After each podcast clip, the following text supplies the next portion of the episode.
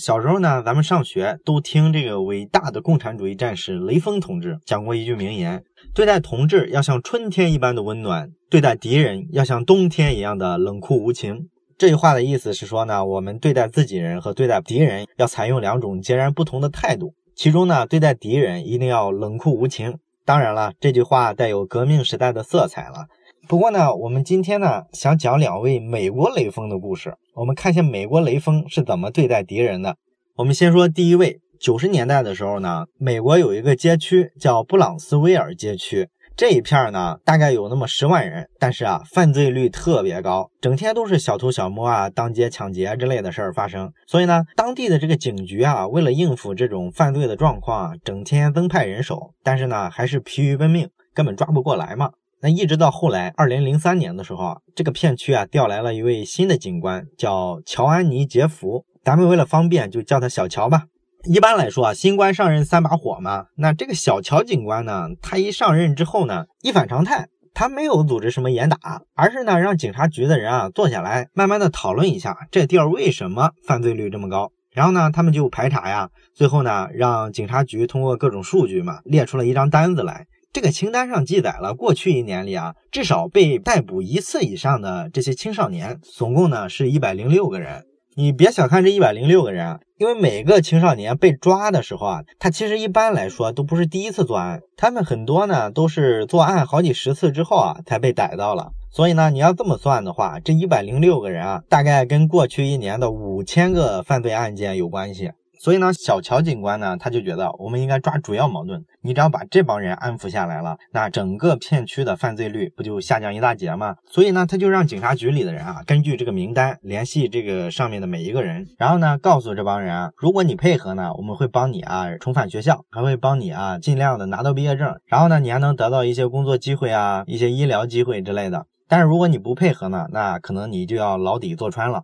可是这么说了之后呢，你发现没啥效果，这些人根本就不理警察。小乔警官呢就觉得你这肯定是还没建立起信任，来，我们一步步建立信任嘛。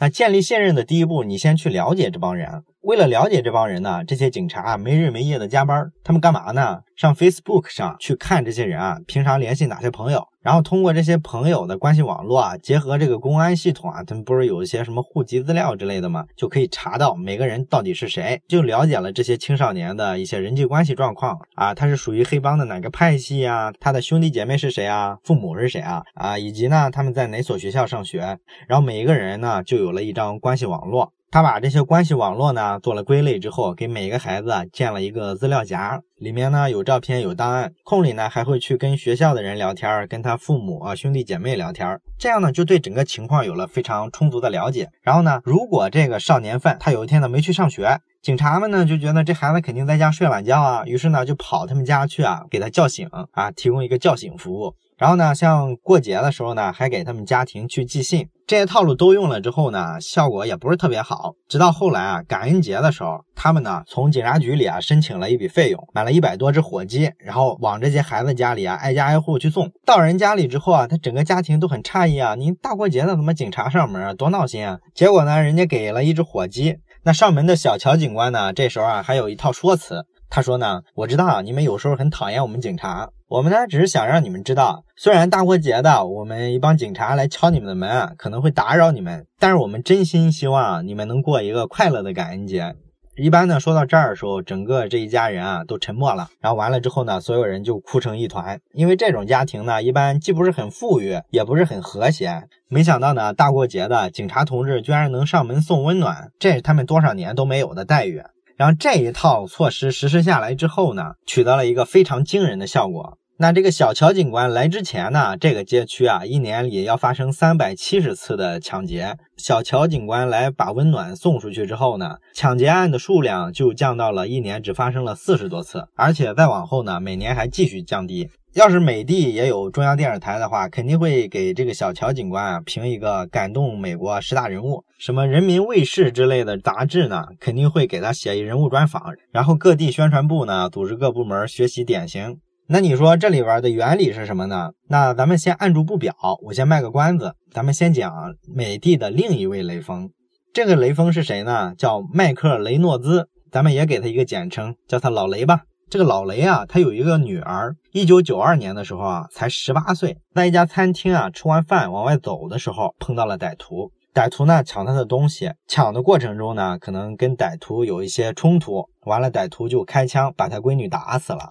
这个歹徒呢是个惯犯，曾经进过七次监狱，还贩过毒，所以呢算是个老手了。然后老雷因为这件事呢就特别的悲痛。然后他女儿死的时候啊，他握着他女儿的手，咬牙切齿的发誓说：“闺女啊，我不能拯救你的生命，但是呢，我会尽我所能，这辈子我要防止这样的事儿发生在别人身上。”然后呢，老雷他姑娘去世十四个小时之后，他上了当地的一档电视节目，跟电视节目的主持人呢对谈了两个多小时。然后整个这个过程啊，谈的特别悲情，然后感动了全国人民。那在上完节目之后呢，他马上做了一件非常惊人的事儿，他组织了好多圈内的人，像什么警察呀、法官呀、律师啊，跟大伙一块讨论啊，为什么会发生这样的事儿，以及我们要建立一个什么机制去弥补。你看，这完全是个公共知识分子干的事儿吗？那他们讨论了一圈呢，就发现原因出在加州的法律身上。因为老雷是美国加州的人嘛，那加州的这个法律呢，他呀判罚太轻了。你比如说他的这个假释条款，假释条款大家知道吧？就是说你在监狱里啊，如果表现还不错的话，那有一些状况呢，可以把你放回去，只要你不继续犯罪了，那你就可以在监狱外面服刑。那加州的法律呢，对这个条件特别低，而且放人的速度特别快。你像杀害老雷他女儿的那个杀人犯啊，十三岁的时候啊就贩卖海洛因被抓了，然后中间啊进进出出，一共蹲了七次大牢。后来呢，他老婆怀孕了，就被临时假释出来了。然后出来之后呢，他就再也没回过监狱，一直到他杀死了老雷的女儿。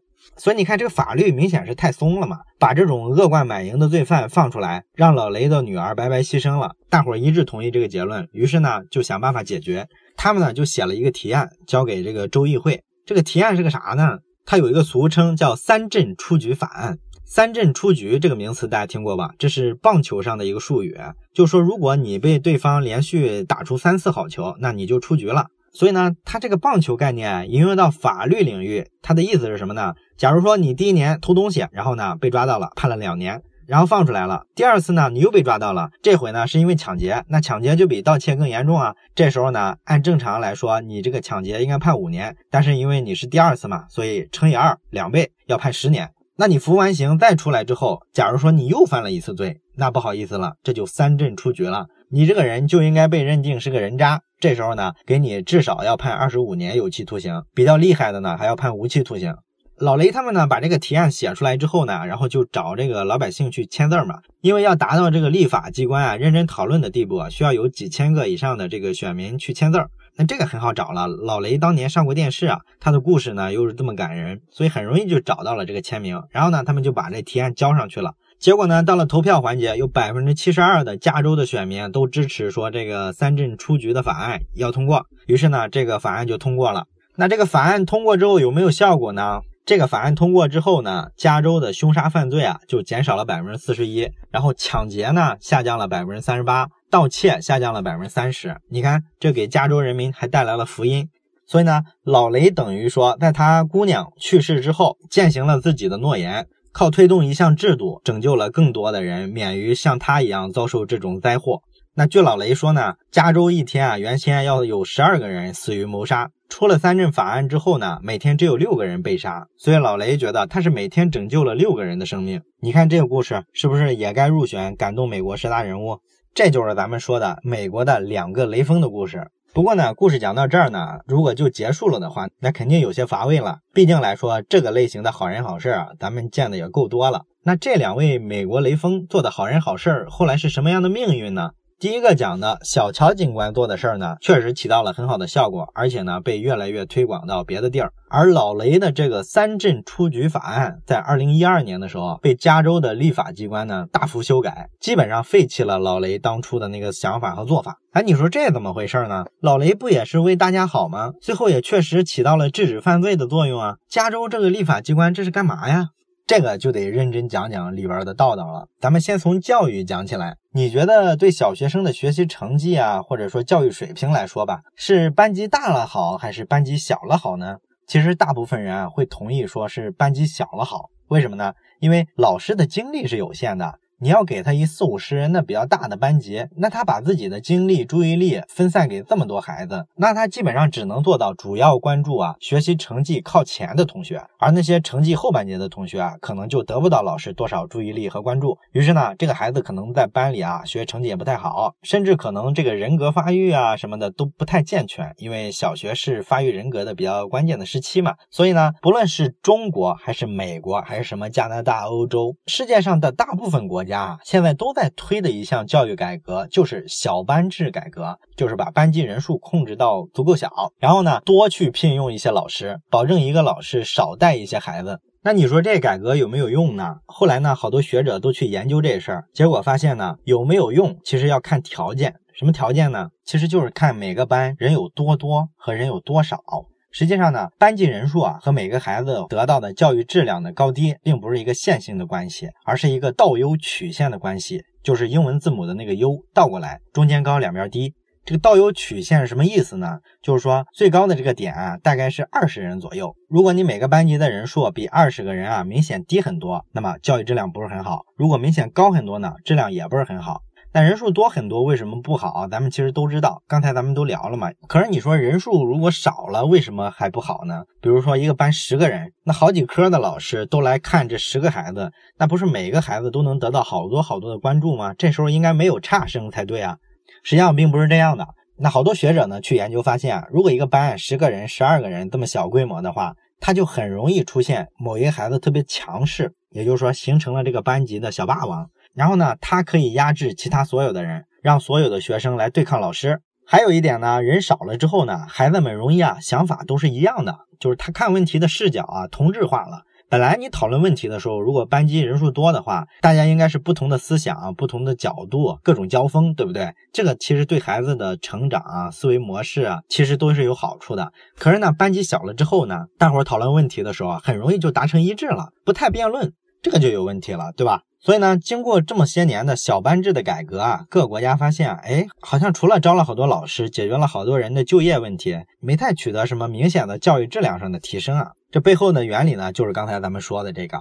然后除了这个大班小班的问题啊，这个倒 U 曲线啊，还在其他地方也发挥作用。你比如说幸福感，咱们都说啊，现在社会的这个节奏这么快，是吧？咱们都觉得不幸福，都觉得挣钱少。那你说是不是挣钱越多，幸福感就越好呢？也得看条件。这个条件呢，在美国来说就是七点五万美元。也就是说呢，你低于七点五万美元的时候，你的收入越高，确实幸福感就越好。但是当你过了这个界限，超过七点五万美元之后呢，你收入再增加跟幸福感就没啥关系了。而且呢，如果收入继续增长的时候，收入水平高了，幸福感还会下降。这个道理呢，大伙儿也都懂。越有钱的人烦恼越多。既然倒 U 曲线是在教育，在这个幸福感上都存在，那么回到咱们前面讲的两个美国版雷锋的故事，你说这个权力和服从的关系是不是也符合倒 U 曲线呢？也就是说，是不是权力用的越多，社会就越有秩序，大伙儿越顺从呢？这个其实不一定，你想想咱们这个家庭里，如果有两个孩子的话，姐姐跟弟弟打架，那么弟弟在打姐姐，这时候呢，你家长要去阻止弟弟打姐姐，你肯定不能大吼大叫；而姐姐如果打弟弟的话，你也不能区别的对待姐姐，对吧？要跟弟弟一视同仁。那么如果说姐姐打弟弟的时候说，我不是故意打他的，那你一定要听他的解释，给他一个争辩的机会。这是咱们说这个在家庭这个环境下，作为家长的这种权威和权利，他执行的时候要注意的几个点。这几个点别看特别小，但是这非常重要。咱们看好多的学者啊，研究这个权力的运行规则的时候，他发现权力大家都认同它，那就是说它有合法性嘛。那这个权力的合法，其实就是来源于刚才咱们说的，跟这个家长管孩子是一个道理的。一个权利要想合法呢，需要这么几个条件：第一，权力机构要给人发言的机会，就跟家长听孩子的解释一样；第二一个，法律要具备可预见性。也就是说呢，守法怎么样，不守法怎么样，你要给大家一个样看。然后今天违法跟明天违法应该是没有区别的，这个你也要给大家这个预期。第三一个呢是必须公平，不能歧视。所以说，不管姐姐打弟弟还是弟弟打姐姐，要一视同仁嘛，就是这个道理。这是咱们讲的权利的合法性。那么问题来了，权利如果滥用的话，会不会损害到它的合法性呢？这其实就是第一个故事里小乔警官碰到的状况，对吧？就是那些青少年啊，少年犯虽然特别多，而且呢屡教不改，但是呢，真正的问题是不是说当地法律规定的不够细，法律惩罚的不够严呢？他们看了一下这个犯罪的数量，以及说抓的这个人数啊，来判断一下，就会觉得其实应该不是，恰恰相反，是法律管的太多了。那你想啊，如果每一个少年犯，他的兄弟姐妹啊，他的父亲啊，他的堂兄弟啊，都被抓进牢里去了，那身边的人都进去了，那他一定会觉得法律是不公平的。你想，公平感来源于啥？公平感来源于比较。如果周围人都被法律认定为违法的，那他一定会觉得这是法律的问题，法律是不公平的。所以这时候呢，警察就是敌人。警察说你不许犯罪，你犯我就重罚你，肯定没什么用。所以小乔警官说去安抚大家，送大家火机，给大家解决日常生活中的困难，让大家更好的学习生活。其实呢，是在帮助这个司法机构啊重新赢得尊重。他要让违法的家庭看到法律啊，有时候也会站到你们这一边，他就不会觉得这个法律是不公平的了。所以在大家脑子里啊，就会重建这个权利的合法性，它是这么个道理。可是呢，老雷的三镇出局法案却不是这样了。这个三镇出局法案啊，它根本的逻辑是说，他认为现在权力执行的不够，你要继续往上增加强度，它是这么个逻辑。实际上呢，通过重罚这个惯犯的方式来减少犯罪呢，这个思考啊，其实背后有两个假设，咱们来分析一下这两个假设成不成立哈。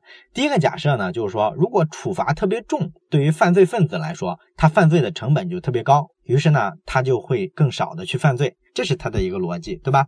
那好多犯罪学家就去研究了，如果违法犯罪处罚特别轻，甚至说没有处罚的话，是不是大家就都会去犯罪呢？确实是这样。你比如说，一九六九年的时候啊，加拿大有一个蒙特利尔市嘛，这个市的警察啊曾经罢工过十六个小时，可能是因为工资福利的原因吧。那警察罢工了十六个小时，这可出大事了。结果呢，这个全市的银行啊一个又一个的被抢，这银行没辙啊，就只好先关门不营业了。然后出租车公司呢，相互之间抢地盘啊，平常就竞争，互相看不顺眼，这会儿可逮着机会了，大打出手。甚至呢，还相互烧对方的车子，扔汽油弹，这个就比较恶劣了，对吧？所以呢，如果处罚特别轻，确实犯罪就会多。但问题是，这个事儿反过来成立吗？如果处罚特别重，犯罪分子会减少犯罪吗？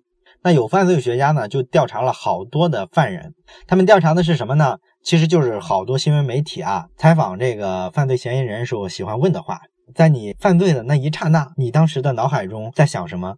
媒体都喜欢这么采访，对吧？实际上呢，犯罪分子啊，在犯罪之前啊，并不想太多，他并不会去想，如果我被抓到了怎么办？这个呢，会让他分心，他要集中精力工作嘛。你像杀害老雷姑娘的那个凶手啊，他后来接受采访的时候啊，他就说。我其实当时啊，真的没想那么多，这事儿发生了就发生了，它很自然。我就是做了一件我想做的事儿，我根本就不会想我后来会遭到什么什么样的制裁。那比较奇葩的是，你知道杀害老雷女儿的那个罪犯，他是因为什么原因下的手吗？他说啊，这老雷的女儿啊，当时啊看他的眼神不是特别尊重他，眼神里啊透出一些鄙视。你看这多荒唐！你因为别人鄙视的眼神就把人杀了，这根本不是一个正常人会有的逻辑啊！所以你说我增加惩罚，增加到呢这个普通人听了特别害怕，哇，这个罚的这么重，于是呢不敢去犯罪，这是你正常人一个思考逻辑，你会考虑做一件事的成本和收益比。但是这个罪大恶极的罪犯，他不这么思考问题啊！你瞅他一眼，他就能要了你的命。所以你怎么把一个正常人的思考逻辑去框到一个不太正常的人身上呢？他大脑都这样运转了，给他再严厉的惩罚都没有用。所以呢，听到说我因为一个眼神杀了一个姑娘之后，一般人觉得他冷血，他是个禽兽，他没有人性。媒体呢也跟着这么喊，但是这么喊完了之后，根本就不解决问题。你只是在强调他是多么跟我们不一样的一个群体，但是你为什么对他的制裁方式采用的是一个能吓唬我们这些正常人的方式呢？所以你整什么三镇出局法案，根本就震慑不到犯罪分子。这是第一个假设，用重罪来吓唬犯罪分子，让他减少犯罪，实际上是不成立的，对吧？那我们看这个三镇法案背后的第二个假设，它第二个假设呢，就是说我把一个犯罪分子如果关起来，把他扔到监狱里，让他待一年。那他是不是就减少了在外面犯罪的时间？这个逻辑也是很自然的，对吧？但实际上是不是这样呢？其实也未必。为什么呢？二零一一年的时候有一个统计，就是说触犯了这个三镇出局法案的这些罪犯呢，平均年龄是四十三岁。四十三岁意味着什么呢？就是说如果没有三镇出局法案的话，咱们假如说他抢劫了，那么他正常应该判五年，他就四十八岁就可以出狱嘛。那有了三镇出局法案呢，他要判二十五年了，这时候他要六十八岁才能出狱了。那从这个时间上，我们能感觉到，我们确实呢把一个危险分子啊关到监狱里，让他不祸害社会。可问题是，正常应该四十八出狱，那实际上是六十八出狱。这个四十八岁到六十八岁之间，他会犯很多罪吗？其实不多。为什么呢？这个犯罪学上有一条犯罪年龄曲线。也是一个倒 U 曲线，就是说这个犯罪分子啊，一般从青少年阶段开始犯罪，然后呢，年龄越大，这个犯罪的人数就越多，一直到二十五岁是一个转折点。那到了二十五之后呢，他这个犯罪率啊就会直线的走低。一般来说，就是因为这时候啊，他娶妻生子了嘛，家庭稳定下来之后，犯罪的动机啊就会大大降低。所以呢，从二十五岁之后的犯罪率是直线走低。四十八岁的时候呢，犯罪的概率已经非常非常低了。更何况说四十八到六十八这个区间，所以呢，你说关他这二十年啊，意义不是很大。政府呢还因为要关他二十年啊，要付出很高的成本。那你说他概率低，他总归是把他关起来，他总归是能减少一些犯罪吧？也不一定。为什么呢？因为你在监狱里啊，确实不能直接伤害任何外面的人了。但是监狱对犯罪啊还是有间接影响的。这体现在哪儿呢？其实还是刚才小乔警官那个例子的感觉，就是说呢。绝大多数啊被关进监狱里的人啊，其实都是父亲。即便是青少年罪犯，都有四分之一已经是孩子的父亲了。对一个孩子来说呢，失去父亲啊，可是一个坎儿啊。如果父母一方进了监狱的话，那这个孩子在青少年阶段犯罪的概率，就比正常的孩子高三到四倍。这个呢，就是说呢，如果啊你有了这个三镇出局法案，父亲呢要在监狱里啊待大半辈子，那这其实是无形之中啊刺激了他的孩子。他的孩子呢，很大概率都会走上他父亲的老路，而且呢，对于这个家长进监狱的孩子来说啊，因为长期压抑、受别人歧视，他得精神类疾病的概率呢，就比一般人高二点五倍。这也是关押太长带来的一些附加伤害了。所以呢，我们看，并不是说你这个法律上管得越严，社会秩序啊和打击犯罪的效果就越好。它其实也是一个倒 U 曲线。你如果不管，像警察罢工那个例子，那确实犯罪很多。但是你管了，如果超过一定的限度，那么这时候也起反作用，就是这个道理。那你说这个司法权力管控上这个倒 U 曲线这个转折点是多少呢？好多犯罪学家经过各种研究，最后就发现呢，如果一个片区被抓进监狱的人数这个比例超过这个片区总人数的百分之二，那这就是一转折点了。这时候呢，你要说我执法特别严，一定起的是反作用。这就是为什么说咱们讲了两位美国雷锋的例子，一个呢功成名就，一个呢最终折腾半天又一夜回到解放前了。一九八九年的时候呢，加州有七千六百个犯人在监狱里服刑，那么十年之后呢，就增加了一倍。这个期间就是通过了三镇法案的。然后到二十一世纪后呢，加州一个州的犯罪人口数呢是加拿大整个国家的五倍，西欧国家的八倍。这时候你发现加州已经成了一个犯罪集中营了。这就是为什么说后来政府坚决的要把这三镇法案给剔除出去。那讲到这儿，你可能觉得，哎，不对吧？你刚才讲这个老雷的例子的时候，不是说这个三镇法案通过之后，加州的犯罪率下降了吗？呃，没错，当时确实是下降了。但是呢，最近一个调查显示啊，实际上在三镇法案通过之前啊，加州的各种犯罪的比例已经在下降了。这并不是三镇出局法案的功劳。而且呢，可以横向对比，因为三镇出局法案在有些州是通过了的，很多州根本就不实行这个法案。那你对比一下施行过的跟没施行过的之后，你会发现大家的犯罪率都是在下降的。所以呢，这个犯罪率下降并不是老雷的功劳，很多时候是他自己想太多。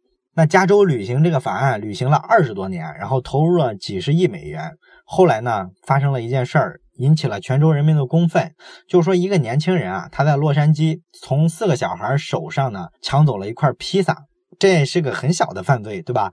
但是呢，这个人之前有五次犯罪记录，那麻烦了。这时候呢，就给他判了二十五年。结果呢，入狱之后呢，他发现跟他一个监狱的狱友有杀人的，有抢劫的，有强奸的，没有一个刑期比他长。这事儿就引起了公愤。你说你美国法律这么健全的一个国家，你的法律都区分不出抢披萨和杀人哪个罪更重吗？于是呢，这件事儿就引起了广泛的讨论。最后呢，加州就把这个三镇出局法案给废除掉了。所以呢，今天咱们讲的这个故事的核心就是说，权力这个东西啊，并不是说越大别人就会越服从，也不是说执法越严社会秩序就越好。这也是格拉德威尔讲《逆转》这本书的一个精髓所在。那在《逆转》这本书的最后呢，格拉德威尔啊还讲了自己跟老雷接触的一些感受。因为为了写《逆转》这本书嘛，格拉德威尔是亲自去采访过老雷。老雷因为当年的事儿以及后来的推动三镇法案的事儿，已经成为一个名人了嘛，所以还是隔三差五有好多人去找他的。然后呢，他每次接待一波人呢，就把大家带到当年他女儿被杀的那个餐厅前面参观。后来呢，那个餐厅的老板就怒了，说：“你能不能不把人老带我这儿来？这都好几十年的事儿了，你还有完没完？”然后格拉德威尔呢，采访完老雷的时候。老雷呢，把他女儿的一张照片拿给格拉德威尔，说：“你看这个照片特别好啊，你可以放到你钱包里，没事的时候你就看看我女儿，想想她是怎么被人杀害的。你看老雷有一点神经质，有点像祥林嫂，对不对？虽然说呢，我们大部分人可能说，我们自己的儿女如果被人杀害了的话，我们肯定也无法释怀。我们完全能理解老雷的这个处境，也想让犯罪分子呢受到法律的制裁。”但是呢，我们也看过很多的法律故事，比如说讲这个酒驾的司机，哎，把小孩撞死了，然后小孩的母亲呢非常悲痛欲绝，但是呢，最后他还是艰难的选择了原谅这个人，让法律去宽恕这个酒驾的司机。那他的理由呢，就是说我呢已经失去了一个孩子，我为什么让法律给他判死刑，然后让这个司机的父母也跟我承受一样的痛苦呢？每当这种故事讲出来的时候呢，大部分时候是一个鸡汤的视角，也就是说去歌颂这个受害者他这个伟大的胸襟。那逆转这本书里呢，他其实也讲了好几个这样的故事。不过呢，从咱们今天讲的这个理论出发呢，我们会看到，其实这一类故事啊，它不只是说一个鸡汤的价值，因为这类故事如果发生的越多的话，就意味着这个司法权力的处罚力度就越轻。在司法过严的地区呢，这个可能就是对你制止犯罪啊，能够起一个更好的作用，比什么严打什么效果要更好。所以这是这个故事在背后的逻辑和智慧所在，而不仅仅是一个鸡汤。好了，到这里呢，格拉德威尔的这本《逆转》我们就讲完了。如果你有什么想法呢，也欢迎你到留言区写下你的感想。咱们下本书再见。